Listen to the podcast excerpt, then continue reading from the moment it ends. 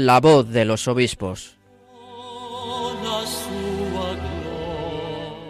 Con Cristina Abad.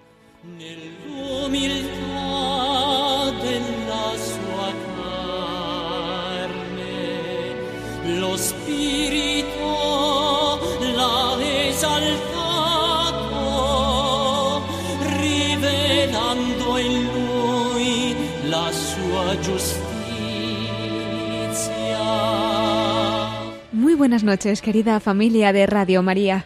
Un cordial saludo de Cristina Abad en este nuevo programa de La Voz de los Obispos. Como cada 15 días, volvemos a reunirnos un domingo más en la emisora de la Virgen para acercarnos un poco más a nuestros obispos, conocer sus vidas, las experiencias de su ministerio, sus testimonios y hacernos eco también de sus enseñanzas y sus mensajes. Bueno, ¿y a dónde nos van a llevar esta noche las ondas de Radio María? Pues nos vamos a ir un poco lejos, la verdad, y es que vamos a cruzar el charco para irnos hasta Colombia, concretamente a la diócesis de Jericó, una diócesis de montaña cuyo escudo nos es muy familiar si alguno lo quiere buscar por internet, porque contiene a su vez el escudo de una de las advocaciones pues más veneradas aquí en España, la de la Virgen de la Merced.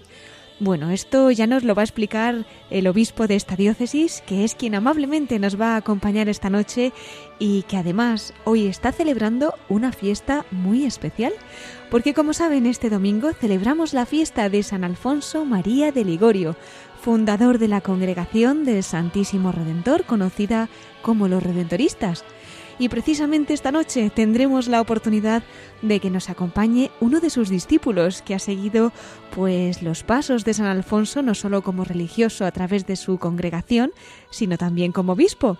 Él es Monseñor Noel Antonio Londoño y como les decía es el obispo de la diócesis de Jericó, en Colombia.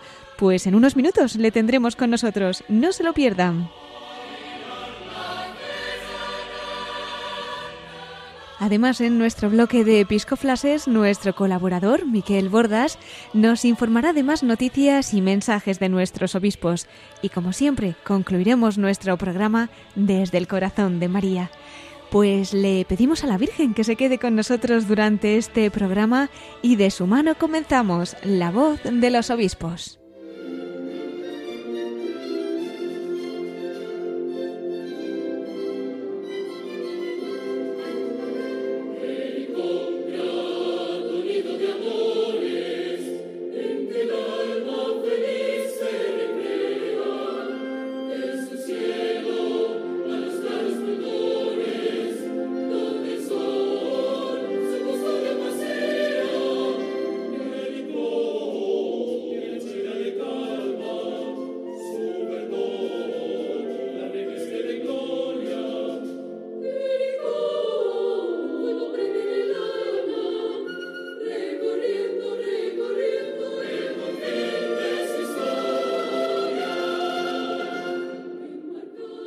Pues queridos oyentes, como les anunciaba, en esta fiesta de San Alfonso María de Ligorio que estamos celebrando, tenemos el honor de tener con nosotros a uno de sus discípulos.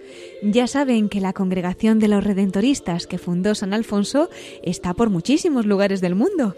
Y como le ocurrió a San Alfonso algunos de los redentoristas, pues también han sido llamados por el Señor para ser obispos. Es el caso del obispo que nos va a acompañar esta noche, Monseñor Noel Antonio Londoño Buitrago, que es, como decíamos, obispo de Jericó, allá en Colombia.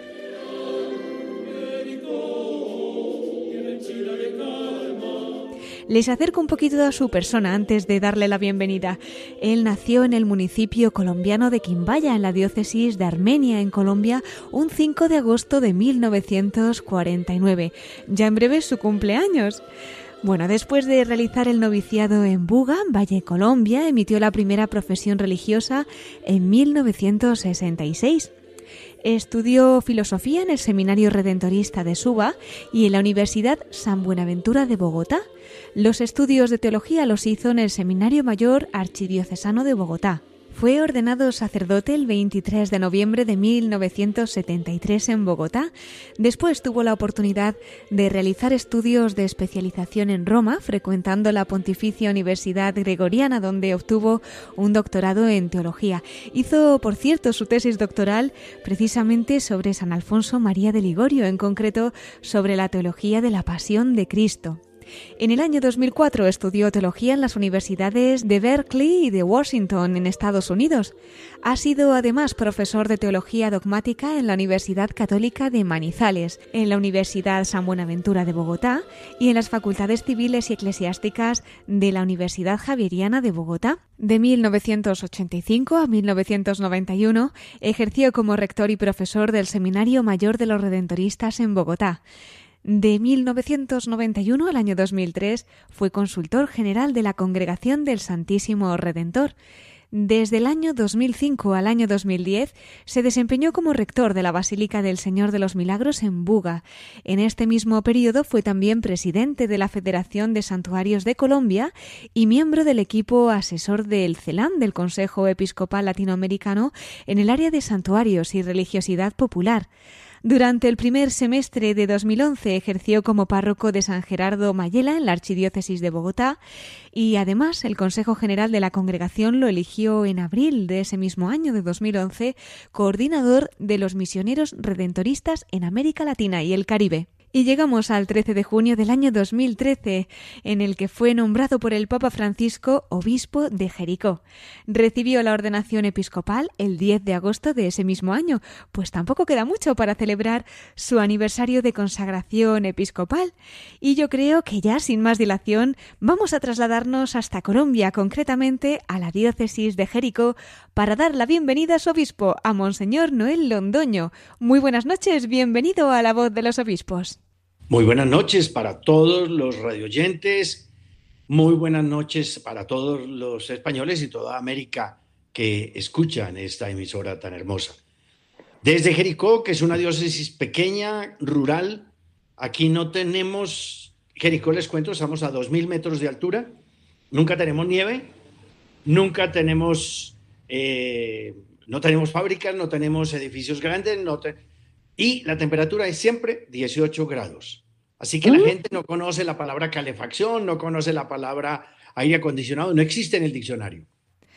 Pues sin duda una novedad para todos nosotros. Además, yo creo que es la primera vez que tenemos aquí en La Voz de los Obispos, pues el privilegio de tener a un obispo de allí, de Colombia, de Jericó, por supuesto, porque todavía no nos habíamos ido hasta allá. Así que le agradecemos mucho pues que nos sitúe un poquito en esta diócesis que pastorea, ¿no? ¿Qué más nos podría contar? ¿Cómo es su diócesis? ¿Cómo es la situación, las familias, el clero, realidades eclesiales? Sitúenos un poquito. A ver, eh, esta es una región muy hermosa. Actualmente están haciendo ya lo que llaman las vías 4G, es decir, con autopistas, porque teníamos era carreteritas de penetración muy malitas, porque es montaña. Esto es montaña pendiente. Aquí es muy difícil hacer una cancha de fútbol, medio alcanza para una cancha de básquet, porque todo es falda, falda, falda. Montañas, montañas. Y los pueblos son relativamente pequeños, muy expandidos, y cada pueblo tiene en el área rural casi la mitad de la población, o sea, en pequeños caseríos rurales. Eso la hace muy típica. La pandemia, por ejemplo, aquí es donde menos se ha sentido, porque la gente sigue cultivando sus campos, sigue teniendo ahí su café, su plátano, sus yucas, su arracacha, su frijol, lo que llaman las judías. Eso nunca ha faltado aquí. Inclusive, la pandemia, me decían algunos párrocos, que ha sido muy buena, porque la pandemia cerró las cantinas. Y la gente iba a trabajar, el precio del café estaba muy bueno, que es la mayoría de los que cultivan aquí, y el fin de semana no había dónde gastar la plata, entonces le rindió mucho más. Sí, el café tiene fama, eso desde luego. Claro, claro. Pues sí, le iba a preguntar efectivamente, ¿no? Pues es verdad que en el mundo entero no están siendo tiempos fáciles. Nos llegan pues noticias bastante duras, ¿no? De muchos países y sí que le iba a preguntar cómo estaban en este tiempo de pandemia pues viviendo la situación. También, Monseñor, nos han llegado en los últimos días noticias duras de Colombia. No sé si a Jericó, en su diócesis, pues también esta situación de crisis y a nivel social en la que también está sufriendo tanta gente, si también se ha notado o bueno, pues lo llevan en la oración, pero allí está un poquito más tranquilo. ¿Qué nos puede decir? A ver, realmente estamos en un paraíso en ese sentido. Eh, no hemos tenido ni bloqueos, ni manifestaciones, ni perturbaciones, eh, pero eso significa que nosotros nos sacrificamos por otra parte. No tenemos un hospital grande, tenemos que ir a la capital del departamento, que nos queda a dos horas y media hora, nos va a quedar a dos horas cuando terminen estas vías que están haciendo. No tenemos universidad buena, solamente una sucursal de una universidad en un solo sitio. Y de aquí ir de un sitio a otro es más complicado casi que ir a Medellín, mm. porque hay que bajar al río Cauca y volver a subir. Como es todo así en ladera, es muy complicado.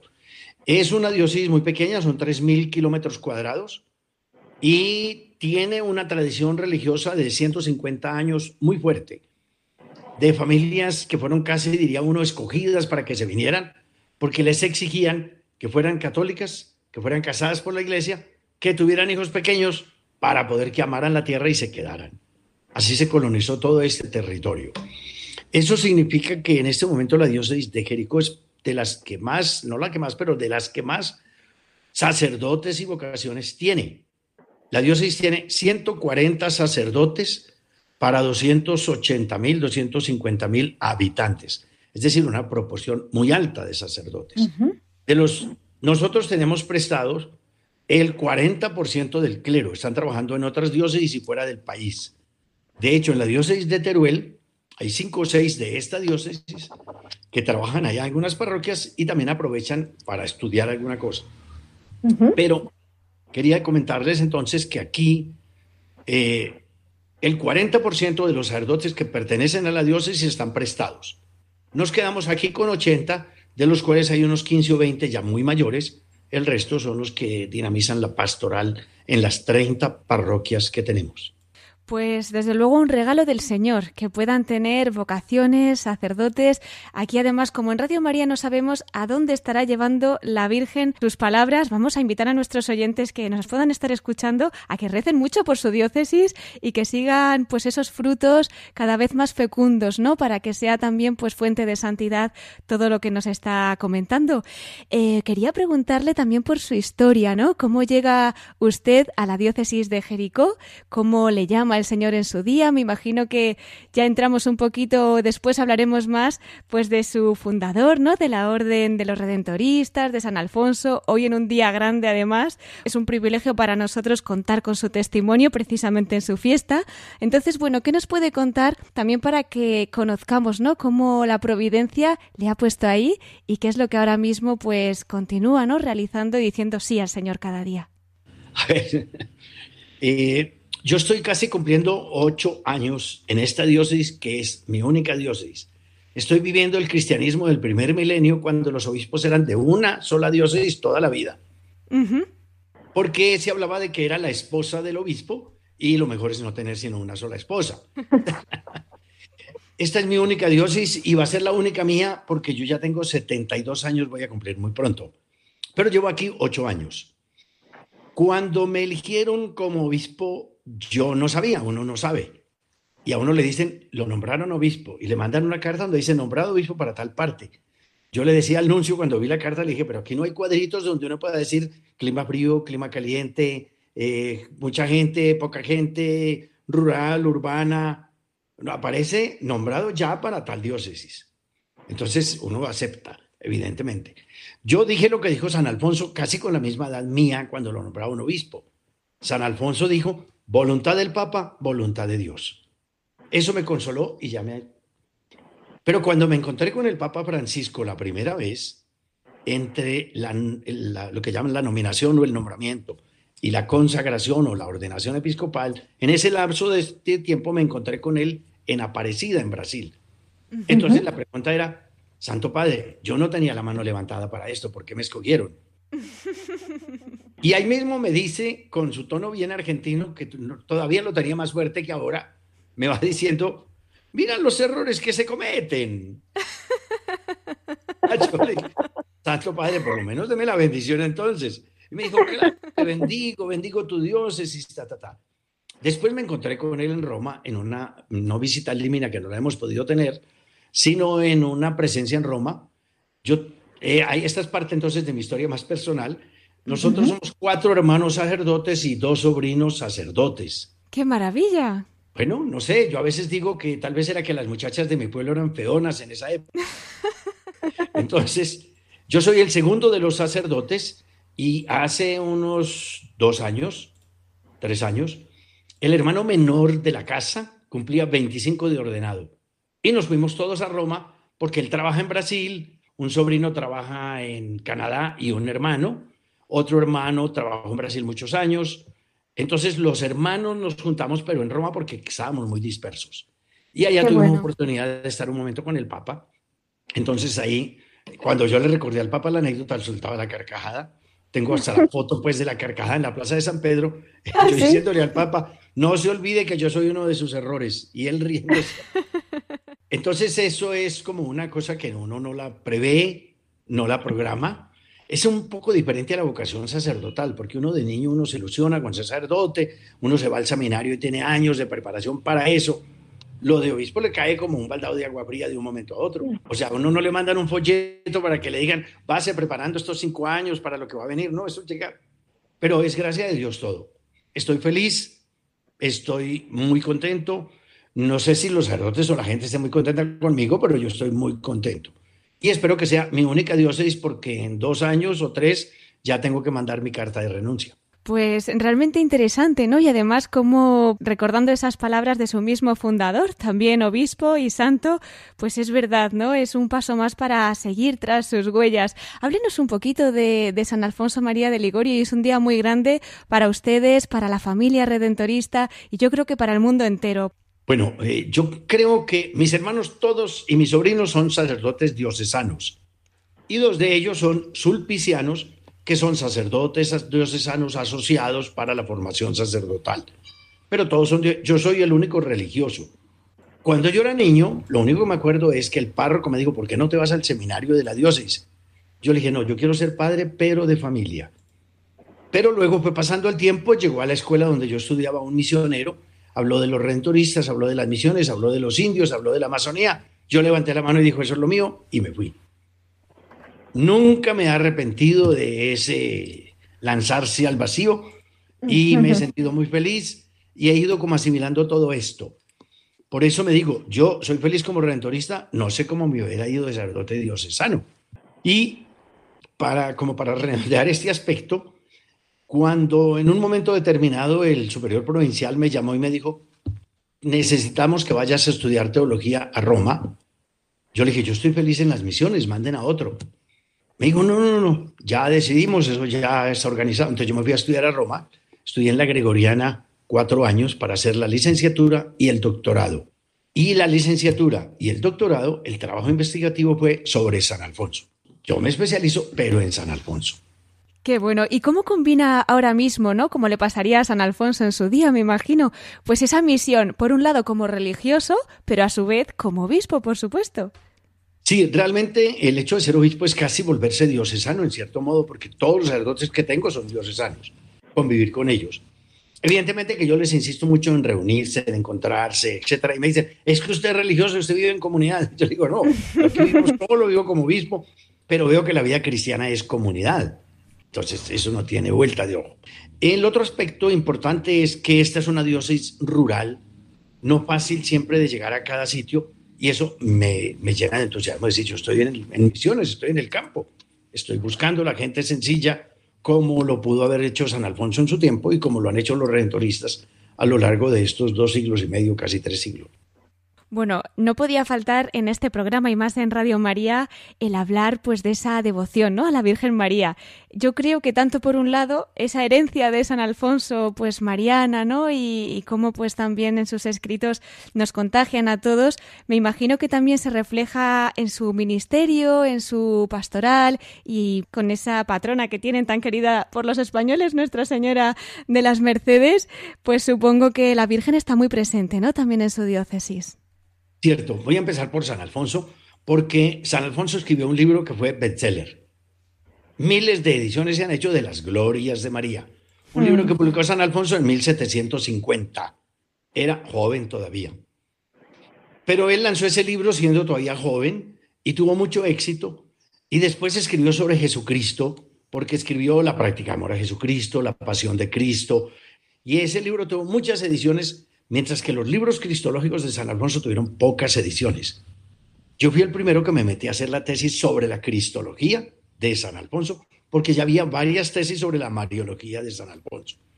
Entonces quise como contrarrestar ese aspecto y decir, es que San Alfonso era un mariólogo, pero porque era cristólogo. O sea, el que ama a Cristo tiene que amar a la mamá.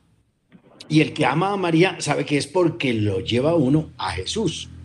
El centro es Jesús. La razón de ser es Jesús. Aquí les cuento que en una parroquia tienen a la Virgen María Auxiliadora como patrona. Y un día en la predicación de la fiesta patronal yo le preguntaba a la gente, cuéntenme una cosa. Miren la imagen de la Virgen de María Auxiliadora. Donde tiene el niño, ahí está el poder de la Virgen. Y aquí evidentemente tenemos la Virgen como patrona de toda la diócesis y de la, de la parroquia de Jericó, la parroquia de Andes y alguna otra parroquia, la de Caramanta también, la de Concordia, perdón, la Virgen María de las Mercedes. Una tradición muy curiosa cómo llegó por acá a estas montañas en esa época. Cuéntenos, cuéntenos. Es muy curioso y hablo entonces casi diría para los barceloneses. Aquí Los hay, los hay. hace 150 años y un poquito más, 170, 150, se empezó a recolonizar esta región que estaba abandonada. En ese momento no había ni siquiera indígenas. Pero aquí sí hubo algunos españoles del siglo XVI que intentaron entrar porque oyeron decir que podía haber oro. Entonces los españoles en esa época eran unos amantes del oro y donde hubiera lo buscaban. Pero no lo pudieron encontrar fácil y se regresaron. Entonces no hubo establecimiento, digamos, habitacional estable. Pero en 1835, 40, 50, 60 fue la colonización de toda esta parte. Entonces hubo mucha gente que vino a colonizar con el hacha y el hacha es símbolo de colonización antioqueña. Yo les digo, en el siglo XXI nosotros hablando del hacha como símbolo de una colonización estamos muy mal. La deforestación es una de las pestes, pero pues hace 200 años era muy distinto como se pensaba. Y entonces, lo curioso es que no habiendo mercedarios, orden de las mercedes, las religiosas mercedarias llegaron mucho más tarde. Pero en esa época, ya en la colonia vinieron mercedarios, pero nunca a la región de Antioquia. Vinieron a la capital, a Bogotá, vinieron a Cartagena y vinieron a Popayán, que está muy lejos de Medellín y de toda Antioquia donde está la diócesis. Y sin embargo, los fundadores de estos pueblos traían un cuadrito de la Virgen de las Mercedes como protectora en este viaje a la aventura.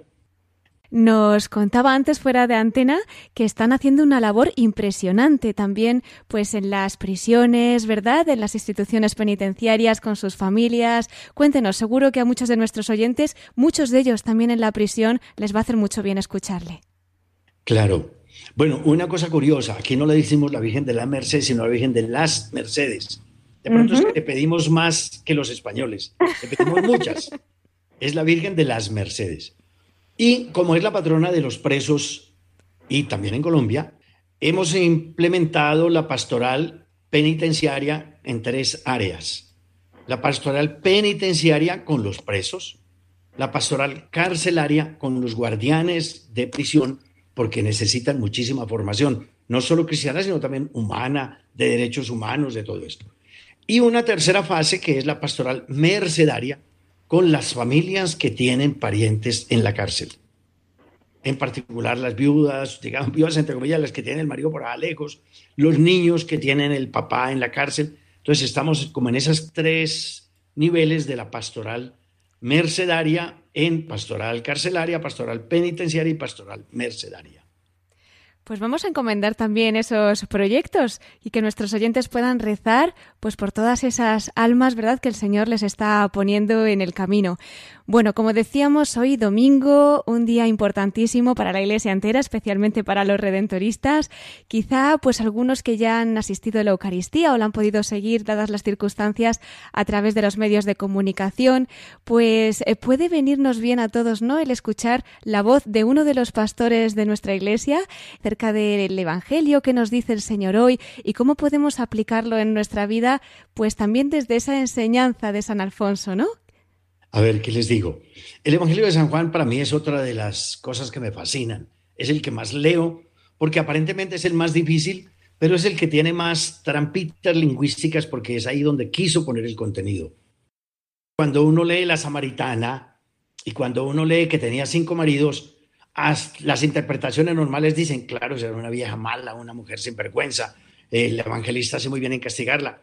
Pero nadie lee el libro de Reyes donde dice que cuando repoblaron Samaria, la gente se vino de cinco pueblos diferentes y cada uno trajo su divinidad. Por tanto, los cinco maridos son las cinco divinidades que veneran todavía los samaritanos en tiempos de Jesús. Y como muchos se estaban acercando a Yahvé, pero no iban a Jerusalén, sino que tenían un santuario aparte en Samaria, Jesús les dice, tienes cinco maridos y el que tienes ahora tampoco es tu marido, porque lo veneras donde no es y con la tradición que no es, por decirlo así como en frases sencillas. ¿Qué es? El tema no es moral del sexto mandamiento, el tema es primer mandamiento. Amarás al Señor tu Dios con todo tu corazón, no con cinco, con todo tu corazón, uno, uno. Entonces, esa es una, una trampita que pone el evangelista para decir, aquí muchos se van a enredar, pero la cosa es muy sencilla. No es problema de sexto mandamiento, sino problema de primer mandamiento. Pero volviendo entonces al tema de este domingo, que es la segunda parte del Evangelio de San Juan en el capítulo sexto. El domingo pasado leímos el comienzo, ahora se sigue y habrá otros dos domingos con el Evangelio de San Juan. El tema de hoy es recordar el maná del desierto. Y la primera lectura nos presenta qué pasó, el hambre que pasaron, las protestas, porque nos sacaron de las ollas de Egipto y no sé qué, y entonces a veces le aparece a Moisés y le dice, le vamos a dar pan en abundancia, basta que lo recojan. Y aquí en el Evangelio Jesús retoma ese aspecto para decir, no fue Moisés el que les dio pan, es mi Padre. Y Moisés les dio maná porque Dios hizo el milagro. Pero aquí es mi Padre que les da mi vida. Yo soy el pan de vida. Entonces se cambia totalmente el panorama y es mi Padre es el que les da el verdadero pan del cielo, que soy yo. Y el que me come tiene vida, dice Jesús. Dice San Alfonso, ¿por qué Jesús insiste tanto en que lo comamos? Y concluye diciendo, porque en el fondo no se trata de una doctrina, se trata de una vida que hay que asimilar. Y dice, ¿por qué hay tanta gente que dice, yo no soy digna de comulgar? Y San Alfonso dice, no manejemos las cosas de esa manera. Nadie es digno de comulgar. Solo Dios es digno de Dios. Lo que se necesita es tener las condiciones requeridas para acercarse a comulgar. Es decir, no estar en pecado y desear crecer en la vida de gracia. Porque si uno diría, la Madre Teresa de Calcuta merece comulgar, no merece. San Francisco de Asís merece comulgar, no merece. Nadie y ninguno de nosotros. Pero si el Señor tanto insiste, porque varias veces lo dice en el texto de Juan 6, y varias veces en el Antiguo Testamento se dice, comerán en abundancia y yo quiero que coman. ¿Por qué Dios insiste en que comulguemos?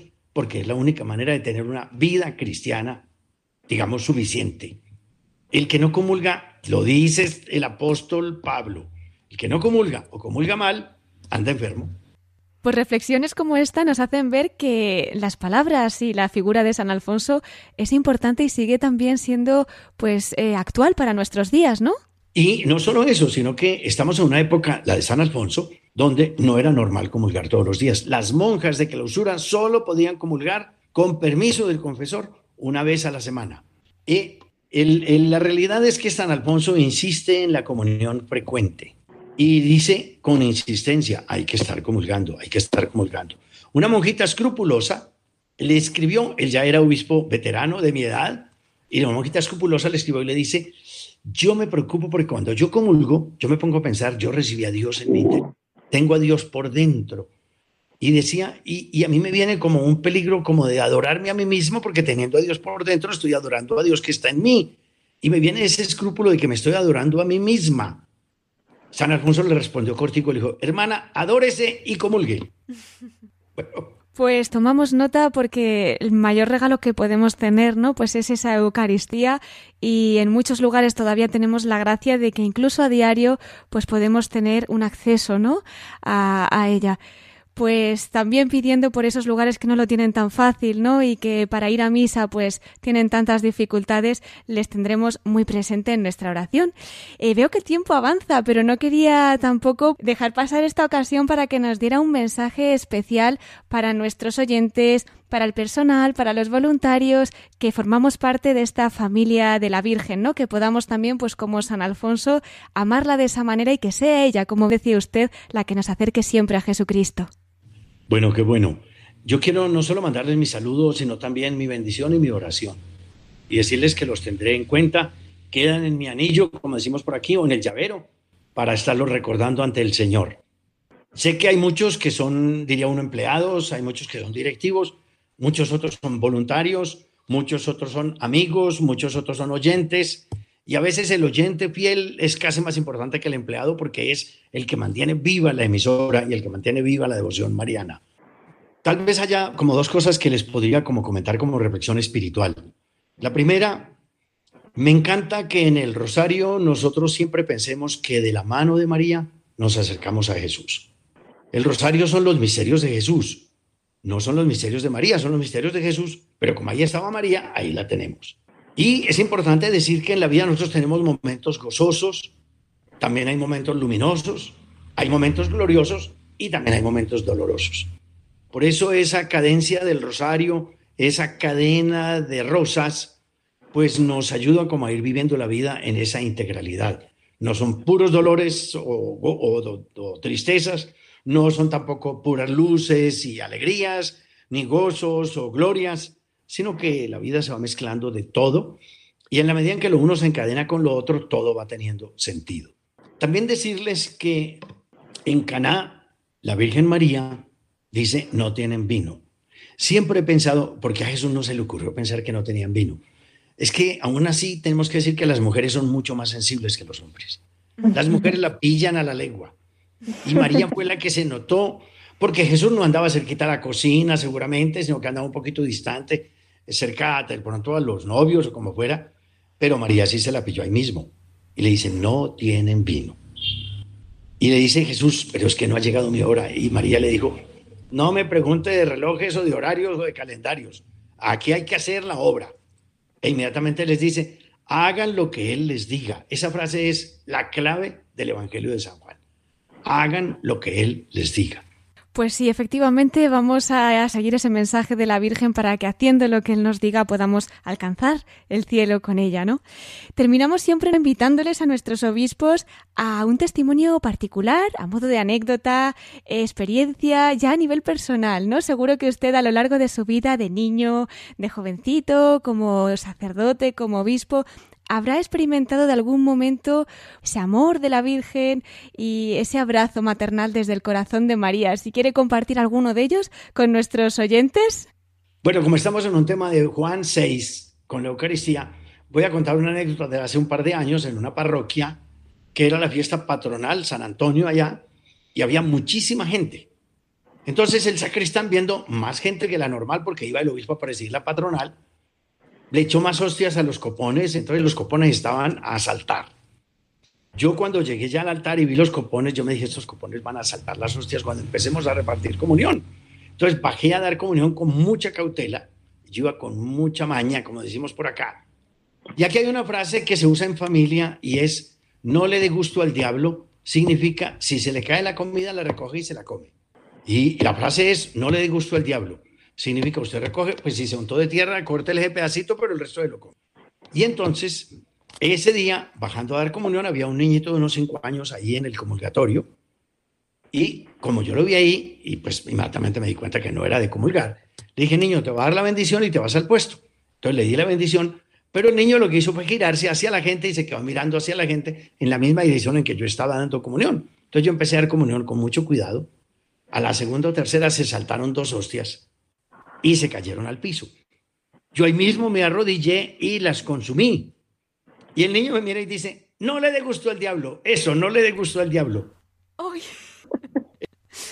Pues sí, sí, es verdad que los niños no dejarán de sorprendernos, ¿verdad? Pues nada, le, pedimos a la Virgen que podamos amar al Señor con corazón de niño, pero bien como ella nos enseña, ¿verdad? Que seguro que, le agradará muchísimo.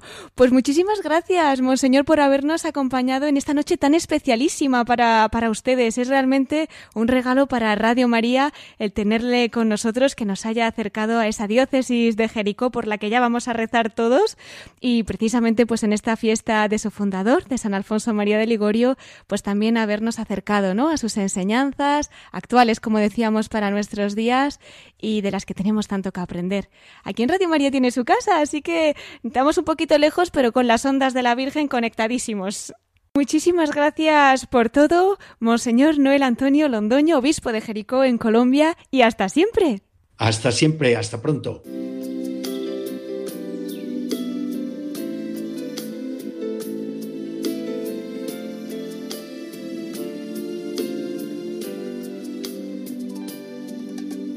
Carisma misionero me ha llamado y un gran santo señaló mi vocación para servir al más pobre y al más abandonado tras las huellas que un de Alfonso nos dejó. Desde entonces sigo a Cristo paso a paso, pues en Él siempre habrá plena redención. Y como a San Alfonso, también a mí me ha enviado a servir porque redentorista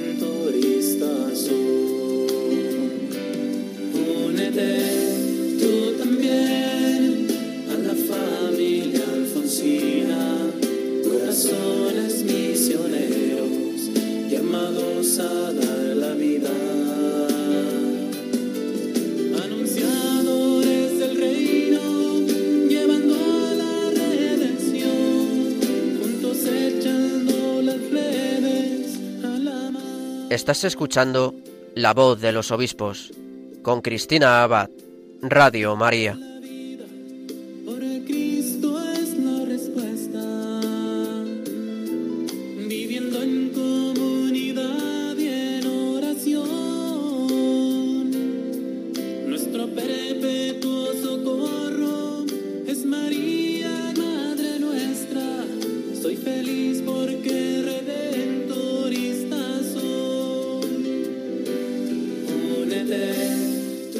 Con esta canción que nos invita a reflexionar sobre el carisma misionero redentorista fundado por San Alfonso María de Ligorio, desde este programa de la voz de los obispos nos unimos en acción de gracias en este día por este obispo santo, patrono además de los confesores, de los moralistas y, cómo no, pues como ya avanzábamos, gran pregonero de las glorias de María.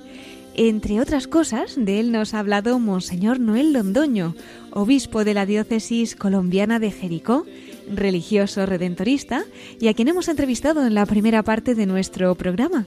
Él nos ha hablado de su diócesis, de cómo están viviendo este tiempo de pandemia allí en Colombia, pero también en Jericó, ¿no? También nos ha contado cómo desde su misión continúan la obra evangelizadora de San Alfonso allá donde la providencia los lleve. Bueno, si alguno de ustedes acaba de incorporarse y no ha podido escucharlo, ya sabe que lo puede hacer a través de nuestro podcast en nuestra página web, donde están todos nuestros programas. Bueno, y ahora vamos a continuar con más noticias y más mensajes de nuestros obispos en nuestros episcoplases con Miquel Bordas.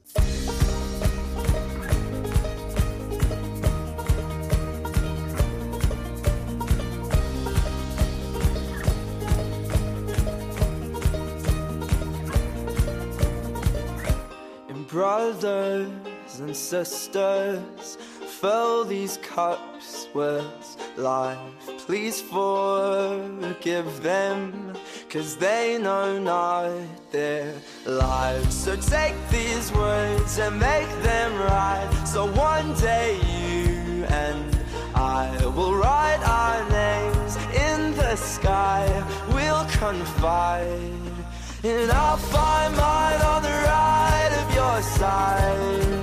Y con esta sintonía entramos en nuestros episcoflases. Vamos a dar la bienvenida a nuestro colaborador, Miquel Bordas. Muy buenas noches, Miquel, ¿qué tal estás? Muy buenas noches, Cristina. Pues muy bien, empezando este mes de agosto, eh, ya las vacaciones a la vuelta de la esquina, si Dios nos lo permite. Y encantado, por supuesto, de estar un domingo más con la familia de Radio María y también acompañados esta noche con el obispo de Jericó, allá en la lejana Colombia, con Monseñor Noel Londoño, redentorista. Realmente ha sido un regalo poder escuchar ese testimonio de un obispo redentorista aquí esta noche, justo en la fiesta de San Alfonso María de Ligorio. Desde luego que sí. Y bien, Cristina, pues ya aterrizando nuevamente en España, porque estos episcoflashes principalmente tratan pues de la vida de los obispos en España, de sus noticias, sus actividades, ¿verdad? Vamos a comenzar estos episcoflashes felicitando a Monseñor José Rico Pavés, ya nuevo obispo de Asidonia Jerez. Previamente, hasta ahora, había sido obispo auxiliar de la diócesis de Getafe, aquí cerca de Madrid. Así pues, ayer se celebraba su toma de posesión en la Catedral de Jerez de la Frontera, en esta Santa Misa que nuestros oyentes han podido seguir a través de la retransmisión que ha ofrecido esta casa, Radio María. Sí, realmente estas ceremonias siempre son muy emocionantes, ¿verdad? En efecto, Cristina, de hecho fue muy interesante como el mismo don José Rico en la homilía fue desgranando y explicando en qué consiste realmente una toma de posesión. Quizá todos en algún momento nos hemos preguntado, ¿qué es esto de toma de posesión? Bien, pues vamos a escuchar una parte de la locución de don José Rico cuando ayer, en su toma de posesión, explicó el sentido de esta ceremonia. Os invito, Cristina, a escuchar estos cortes de la homilía de Monseñor Rico Pavés como nuevo obispo de Asidonia Jerez. Previamente, él también comparte cómo ve la mano de la providencia en la fiesta que el Señor le ha escogido para tomar posesión de su nueva diócesis este sábado pasado, este día 31 de julio, fiesta de San Ignacio. Escuchamos a don José Rico. El Señor ha querido en su providencia que al celebrar la memoria litúrgica de San Ignacio de Loyola, comience mi ministerio episcopal como obispo de esta diócesis de Asidonia Jerez. ¿Cómo no ver aquí un recordatorio claro de que la única motivación que debe orientar mi entrega apostólica es la mayor gloria de Dios y la santificación de los fieles que me son confiados?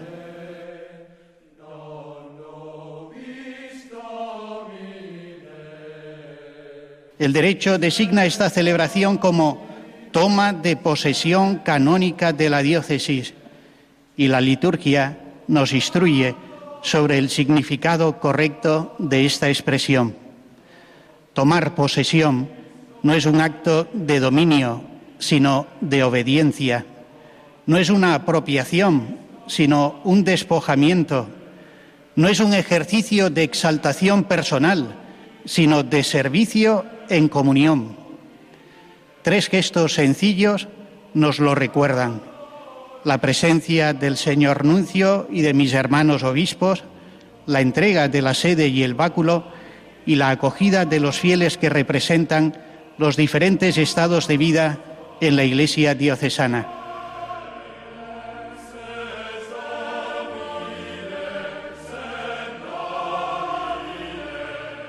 La toma de posesión es también un despojamiento, como expresan paradójicamente los signos de la presidencia, la sede y el báculo, que remiten al triple ministerio de la santificación, la enseñanza y el gobierno.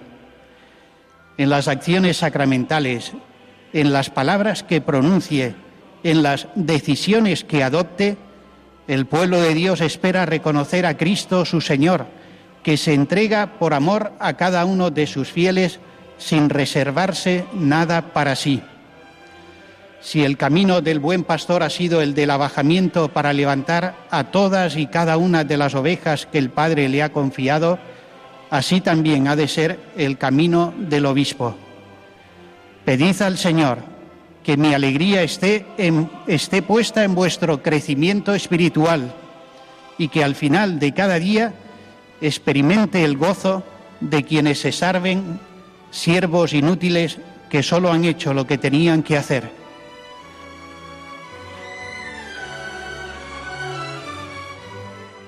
La toma de posesión es, en fin, la expresión visible de la belleza de la Iglesia diocesana que recibe y acoge a su pastor.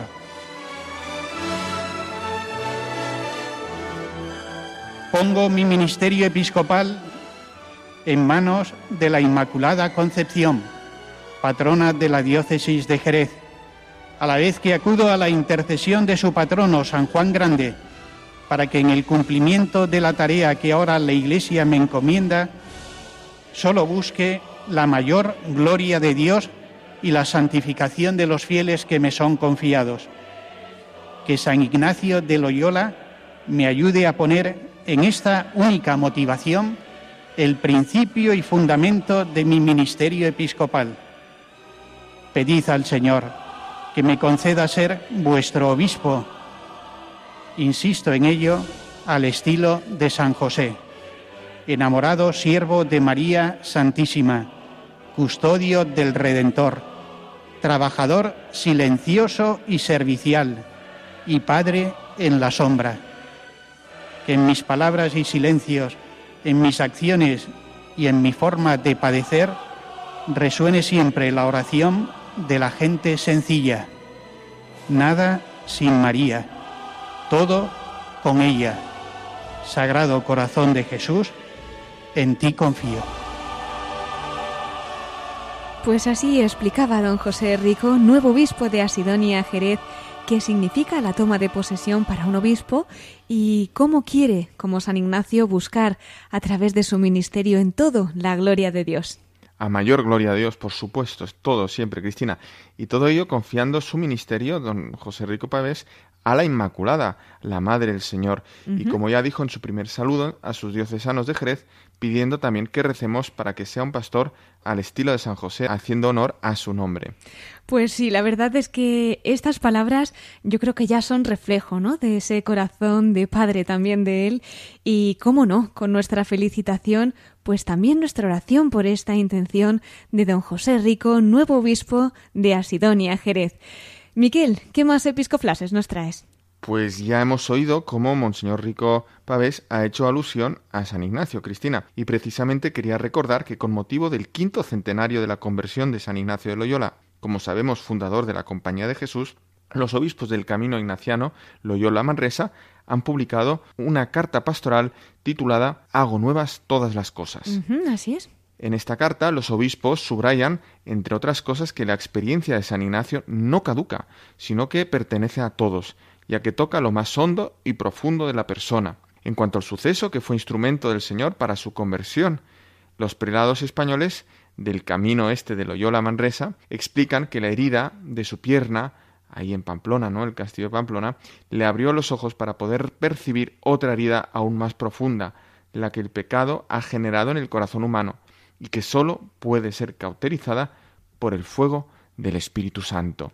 Y bien, esta carta eh, figura publicada en Internet, así que invito a leerla completa, que merece la pena. Pero a su vez invito a escuchar también a los que no lo hayan hecho ya el programa del viernes pasado del Sexto Continente del obispo de San Sebastián, don José Ignacio Munilla, que es donde también está Azpeitia, ¿no? la, la, casa solariega de San Ignacio y Íñigo de Loyola porque hace referencia a esta carta. Y destacaba una cosa que yo creo que nos puede venir bien a todos, y es que la conmemoración de los 500 años de la conversión de San Ignacio es, debe ser, un tiempo de gracia para todos nosotros. Escuchemos, Cristina, a Monseñor Munilla.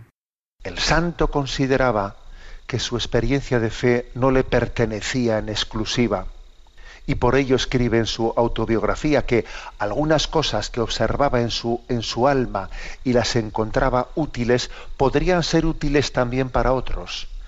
Sí, fijaros, Ignacio de Loyola entendió que eso que le estaba pasando a él, eso que le estaba aconteciendo dentro de su corazón, esa experiencia de la conversión, no le pertenecía a él en exclusiva, que Dios podría también desde esa experiencia suya hablar a otras almas.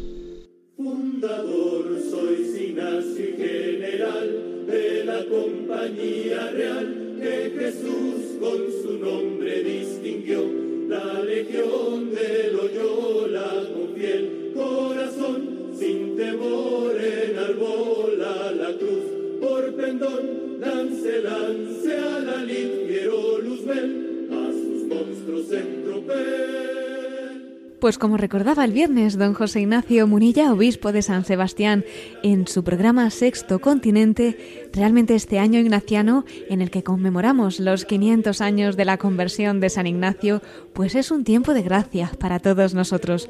Una ocasión excelente, ¿verdad, Miquel?, para profundizar en la figura de este gran santo. Y veo que el tiempo avanza, así que vamos a dar paso ya a nuestra sección de la perla rescatada. Sí, Cristina, vamos allá. Esta vez con la fiesta que estamos celebrando hoy, que es la de San Alfonso María Ligorio, y lo que nos ha contado el obispo de Jericó desde Colombia, Monseñor Noel Londoño, que es redentorista, nuestra perla rescatada no podía más que estar dedicada o sacada de las obras del obispo santo que estamos conmemorando, el italiano San Alfonso María Ligorio. Para ello He extraído una oración que introduce eh, en la presentación, digamos, del propio autor su famosa obra y a la que ya ha hecho mención Monseñor Londoño, que es Las Glorias de María. Nuestros oyentes seguro que la conocen, seguro. muchos la habrán leído y si no la han leído, la recomiendo vivamente. Es un tratado mariano muy asequible, que toca todos los temas, ¿no? Empieza pues recorriendo o meditando lo que es la Salve Regina, eh, las prerrogativas de la Virgen desde ahí, y luego también una segunda parte tratando de las principales fiestas marianas, pero desde una perspectiva teológica a la vez y también piadosa, que eh, amenizada con muchos ejemplos de conversión, viendo como la María, la Inmaculada, es este instrumento de gracia que permite acercarnos y cambiar de vida, acercarnos a Jesús y cambiar de vida. Y hoy nuestra perla se trata de la súplica del autor, es decir, San Alfonso María Ligorio, a Jesús y a María, con esta plegaria desde el corazón de María, os invito a rezar, Cristina, oyentes, con estos fragmentos de la oración que hace San Alfonso. Pues rezamos juntos.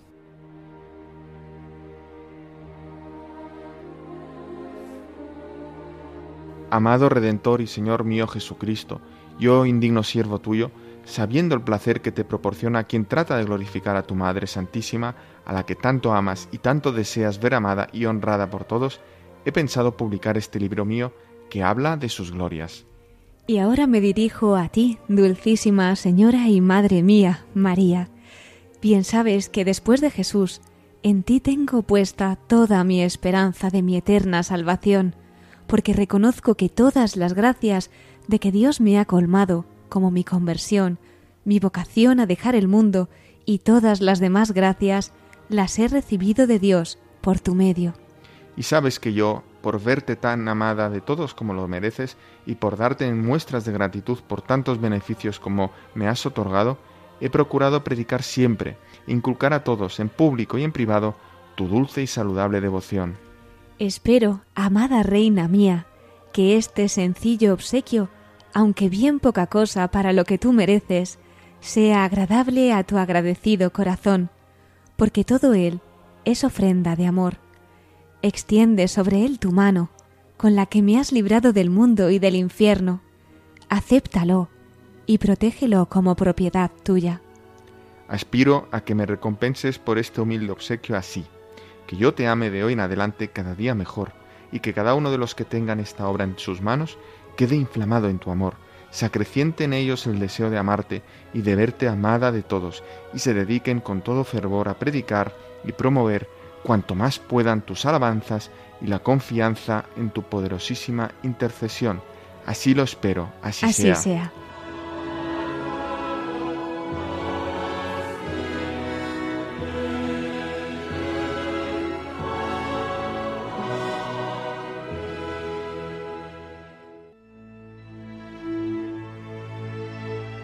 Pues queridos oyentes, hemos llegado ya al final de nuestro programa.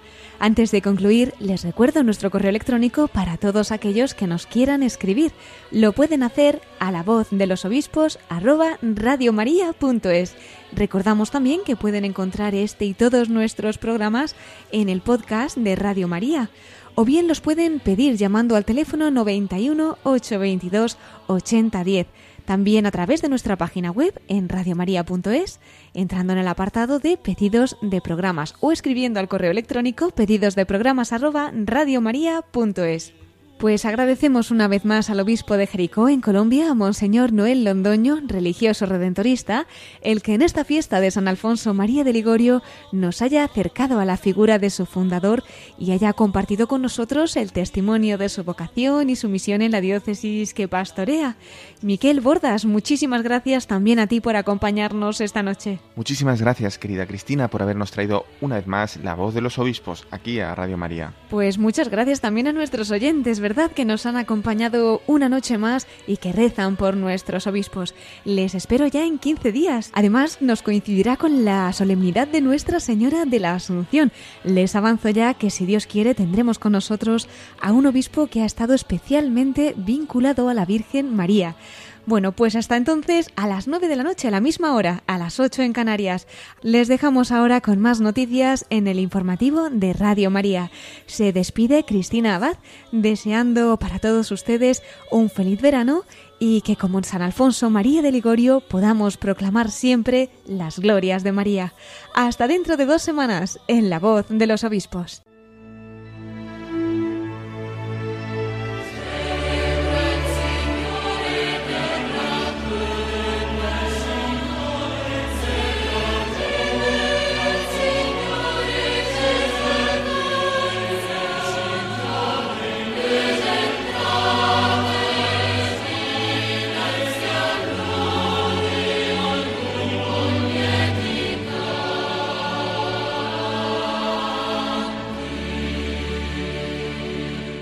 Han escuchado la voz de los obispos con Cristina Abad.